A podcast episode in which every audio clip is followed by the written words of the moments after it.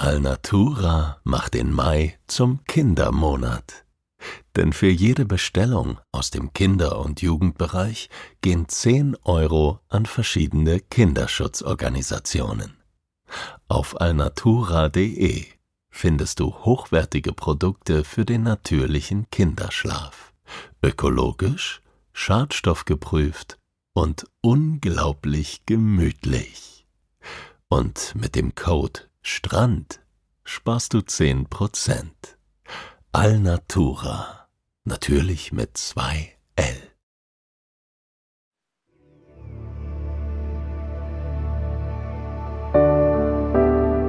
Schlaf gut. Träum was Schönes. Das waren die Worte meines Vaters.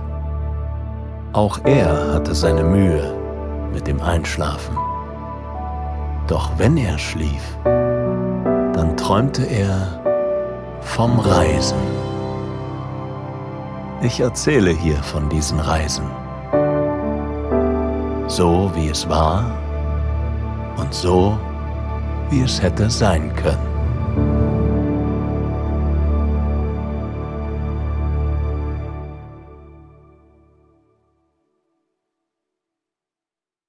Die Augustsonne liegt wie ein Scheinwerfer auf dem Hafen von Stralsund.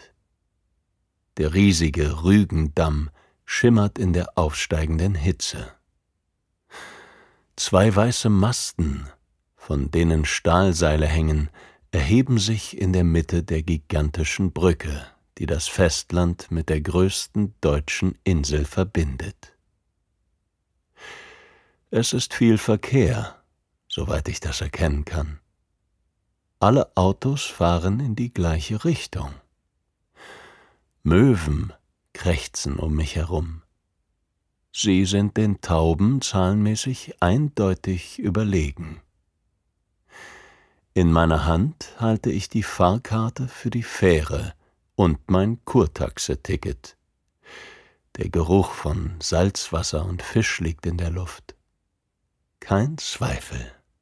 Ich bin an der Ostsee. Ich sitze auf einer weißen Bank, die nur ein paar Meter vom Hafenbecken entfernt steht. Mein Kopf fällt fast über die Kante der Rückenlehne. Das Loslassen hat schon angefangen. Ich hätte nicht übel Lust, die Flasche mit kaltem Mineralwasser über meinem Gesicht auszugießen. Ich habe sie an einem Fischkutter gekauft, der zum Imbiss umfunktioniert wurde. Ein Fischbrötchen habe ich nicht gekauft. Das hebe ich mir für später auf. Für Hiddensee.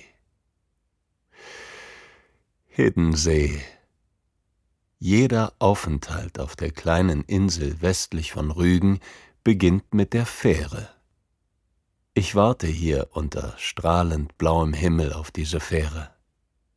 Meinen Alltag und allen Stress lasse ich im Hafen von Stralsund zurück, noch bevor ich einen Fuß auf die eigentliche Insel setze. Ich spüre, wie mehr und mehr von mir abfällt mit der Zeit trudeln tröpfchenweise immer mehr Menschen ein, denen ich auf den ersten Blick ansehe, dass wir dasselbe Ziel haben. Da sind die leicht verschrobenen Einzelgänger in Flipflops, die permanent ein Buch vor der Nase haben, Eltern und Großeltern mit kleinen Kindern, eine Frau in weißem T-Shirt und kurzer Jeans hat ihren Hund dabei. Das Tier wedelt wie wild mit dem Schwanz in freudiger Erwartung von Auslauf an den ausgedehnten Stränden zwischen Neuendorf und Grieben. Vor dem Anlegeplatz der Fähre sammeln sich mehr Trekkingrucksäcke als Rollkoffer, mehr Sommerkleider aus Leinen als Schickimicki-Sonnenbrillen und Pumps. Wenig später stehe ich auf dem Außenbereich der Fähre und sehe dem Festland dabei zu, wie es kleiner und kleiner wird. Ich sehe die weiße Bank. Mir ist danach, meinem Ballast zuzuwinken, der noch immer dort sitzt. Es gibt jetzt kein Zurück mehr. Und das ist auch gut so. Vielleicht ist das schon das ganze Geheimnis, denke ich. Von einer Insel kommt man so schnell nicht wieder weg. Die Fähren fahren nur ein paar Mal am Tag. Ankommen heißt dann eben auch einlassen. Das Wegfallen permanenter Mobilität lässt Körper und Geist zur Ruhe kommen. Simple Physik ist das. Ich bleibe bis zur Einfahrt in Fitte auf dem Freideck. Der Bodden ist ruhig heute. Ich beobachte das Land, das diesen Teil der Ostsee umschließt. Als die Südspitze Hiddensees auftaucht, richtet sich mein Blick in den Himmel. Ein weiteres Ritual, auf das mein Körper und meine Seele reagieren wie einer von Pavlovs Hunden. Ich will die Vögel sehen, die diesen Flecken Erde für ihre Nist ausgewählt haben. Hiddensee ist hier, südlich von Neuendorf und Fitte, komplett Naturschutzgebiet. Dünenheide heißt dieser Teil der Insel, der neben den Vögeln vor allem der Heideflora gehört.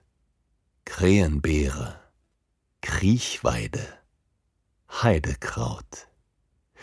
Gedeckte Farben auf flachem Land.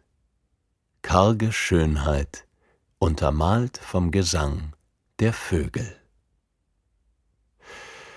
Am Anlegeplatz in Fitte herrscht im Vergleich gerade Betriebsamkeit. Die einen kommen, die anderen gehen. Der tägliche Kreislauf Hiddensees.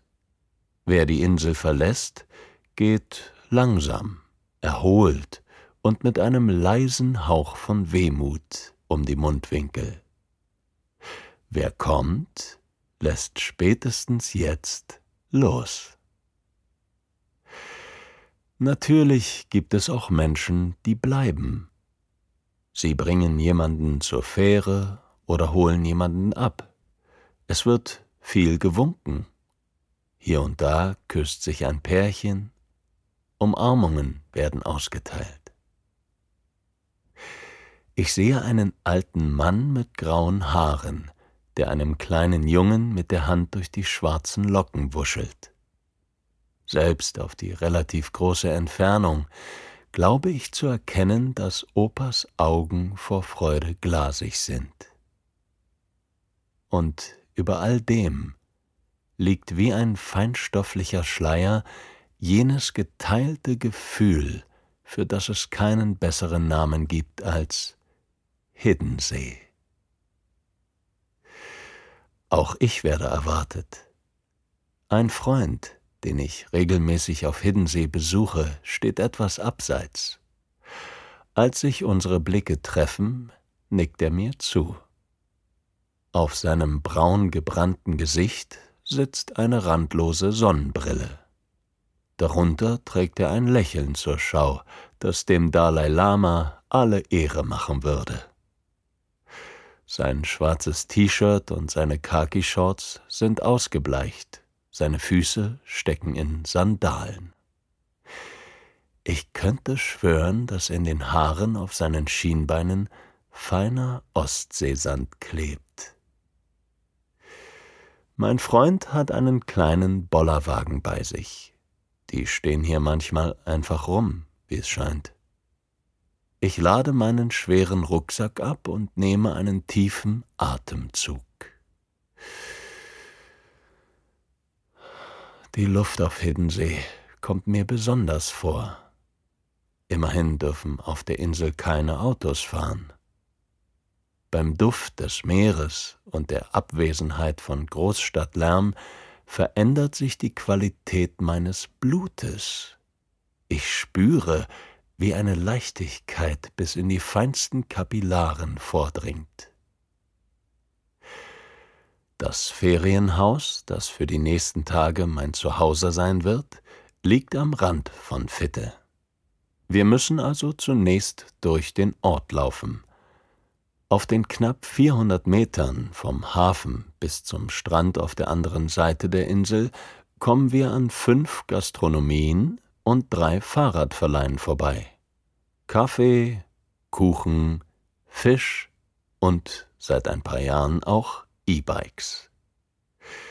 Das sind schon mindestens zwei Drittel Hiddensees in einem Satz. Essen, trinken, Fahrradfahren. Außerdem kommen wir an der Seebühne vorbei, einem kleinen Theater, in dem ich schon den einen oder anderen anregenden Abend verbracht habe. Klein ist eigentlich kein Ausdruck für die Seebühne.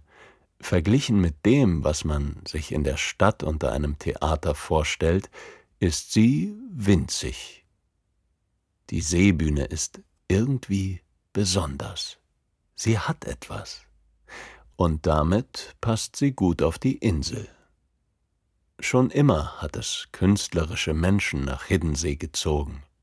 Hans Fallada hat seinen Roman Kleiner Mann was nun hier beendet. Gerhard Hauptmann hat viele Sommer im Haus Seedorn in Kloster verbracht.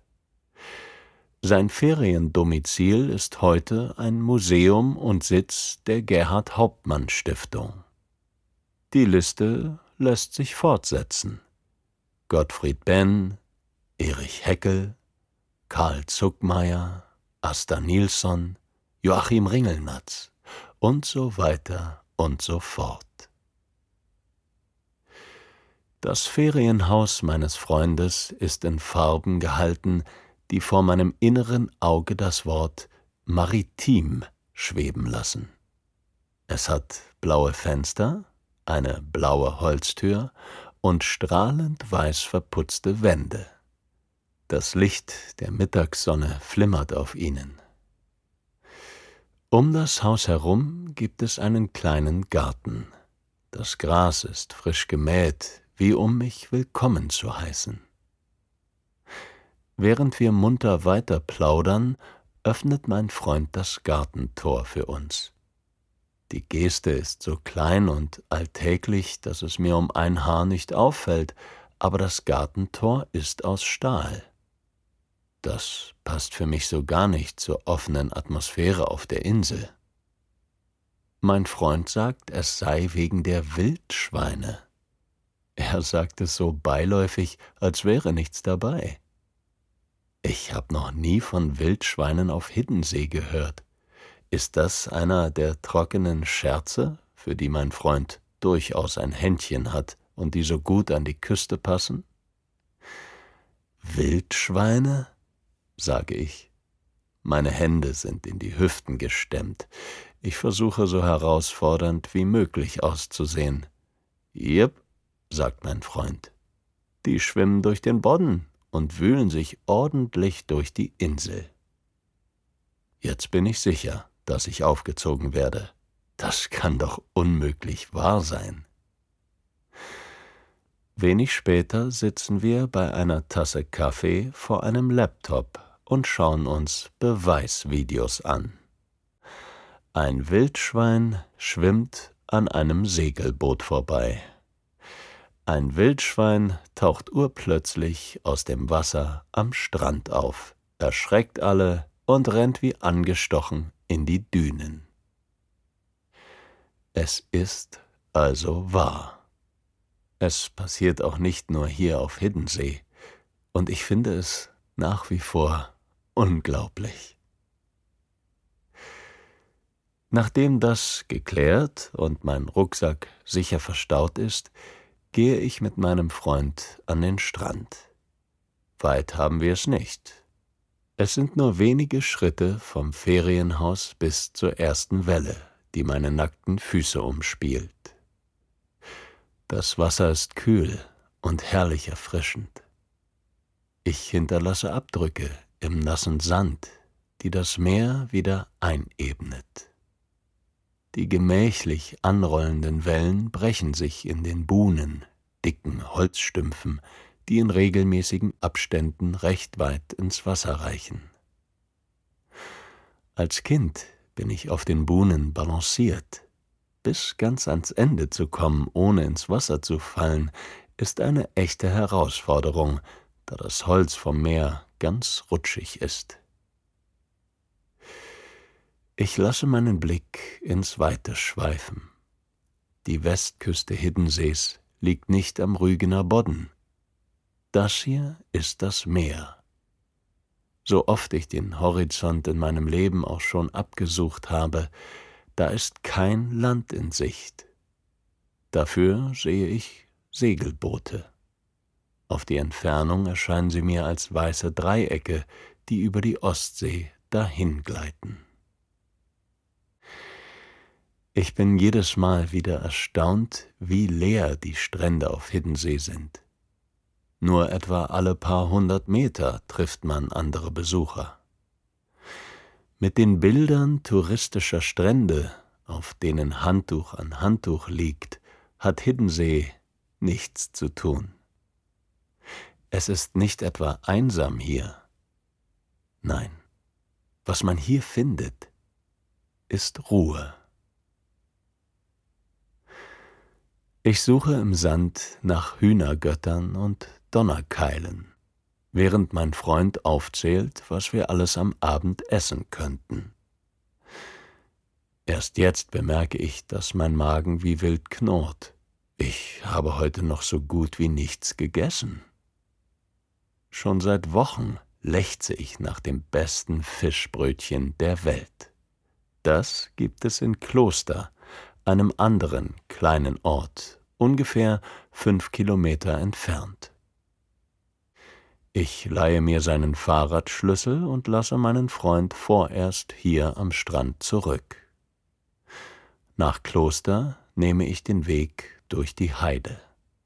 Am Wegesrand stehen Sträucher und knorrige Bäume, die der Wind gebeugt hat. Dahinter die Dünen, auf der anderen Seite liegen die Weidewiesen der Inselbauern. Rinder gibt es hier, die träge in der Sonne käuen, Schafe blöken, Pferde wischen sich mit ihrem Schweif von Fliegen und Bremsen frei. Ich begegne anderen Menschen, die mit dem Rad unterwegs sind. Niemand fährt schneller als etwa Joggingtempo. Ich überhole auch eine Kremserfahrt. In dem Planwagen sitzen vor allem Tagestouristen und lassen sich die Insel zeigen. Zwei Pferde ziehen das Gefährt, während der Mann auf dem Kutschbock im Ton sehr zurückhaltender Begeisterung von den ersten archäologisch belegten Siedlungen auf Hiddensee erzählt. Der herbe Duft von frisch geräuchertem Fisch liegt mir sofort in der Nase als ich am Ziel meiner kulinarischen Gelüste ankomme. Es ist nur eine kleine Klause, nicht viel mehr als ein Schuppen. Geräuchert wird im Garten davor. Im Inneren des kleinen Ladens erwartet einen ein Mann, der aussieht, als hätte er in den Achtzigern in Udo Lindenbergs Band gespielt. Ich hab ihn noch nie ohne ein Bandana auf dem Kopf gesehen, welche Farbe seine Haare haben, könnte ich beim besten Willen nicht sagen. Aber seine Fischbrötchen, sie sind dick und fett belegt mit Zwiebeln, Gewürzgurken in langen Streifen und Fisch, der so frisch ist, dass es aus dem knusprigen Brötchen tropft. Ein Bismarck, sage ich. Ein Bismarck, sagt Udo. Es braucht manchmal gar nicht viele Worte. Udo macht sich daran, mein Brötchen zu belegen. Ich krame in meiner Hosentasche nach den passenden Münzen. Da überrascht mich Udo doch. Auch mal wieder da, ja? sagt er. Ich bin nicht sicher, ob er sich wirklich an mich erinnert oder einfach weiß, dass die Leute, die auf Hiddensee Urlaub machen, dazu neigen, wieder und wieder auf die Insel und letztlich in seinen Laden zu kommen. Ich finde es nett und aufmerksam. So oder so. Ich setze mich draußen auf eine Bank im Schatten und beiße gierig in meinen Bismarck, Eine Welle der Harmonie durchfährt meinen Körper. Das klingt seltsam, ich weiß. Vielleicht liegt es nur daran, dass ich endlich etwas esse. Aber dieses Gefühl, dass alles von mir abfällt, alles weicher und ruhiger wird, ist auf jeden Fall da. Ich weiß nicht, wie lange ich hier sitze, nachdem ich meine Mahlzeit beendet habe. Ich weiß nicht, wie spät es ist, als ich mich mit dem Fahrrad ganz gemächlich auf den Rückweg nach Fitte mache. Ich sehe nicht mehr auf die Uhr. Ich bin jetzt auf Hiddensee. Der Rest des Tages zieht dahin, ohne dass ich mich an irgendetwas stoßen würde. Ich blättere im Garten des Ferienhauses durch eine Zeitschrift, die ich mir an einem kleinen Kiosk zusammen mit ein paar Postkarten gekauft habe. Ich verquatsche mich mit meinem Freund über die angenehmsten Belanglosigkeiten. Die erste Flasche Wein öffnen wir, sobald wir mit dem Kochen des Abendessens beginnen. Mein Freund entgrätet den Fisch, während ich Zwiebeln und Paprika schneide. Ich verabschiede mich, sagt er kurz vor Mitternacht mit schwerer Zunge, steht auf und verschwindet in sein Zimmer. Mich hingegen zieht es nochmal an den Strand. Der Sternenhimmel über Hiddensees Stränden ist gigantisch. Die Lichtverschmutzung ist hier so gering, dass unsere Galaxie tatsächlich als milchig leuchtender Fluss zu sehen ist. Der Sand ist noch warm vom Tag. Gleichzeitig kühlt mich der leichte Wind vom Meer. Das Mondlicht auf dem Wasser, das Rauschen der Wellen, das Gewicht des Weins in meinen Augenlidern. Diese Insel lässt mich in Frieden mit mir selbst sein. Und ich habe noch mehrere Tage dieser Art vor mir. Tage, für die ich keine Pläne machen muss. Tage, die einfach passieren.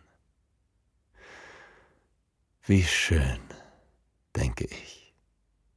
Und dann schlafe ich ein.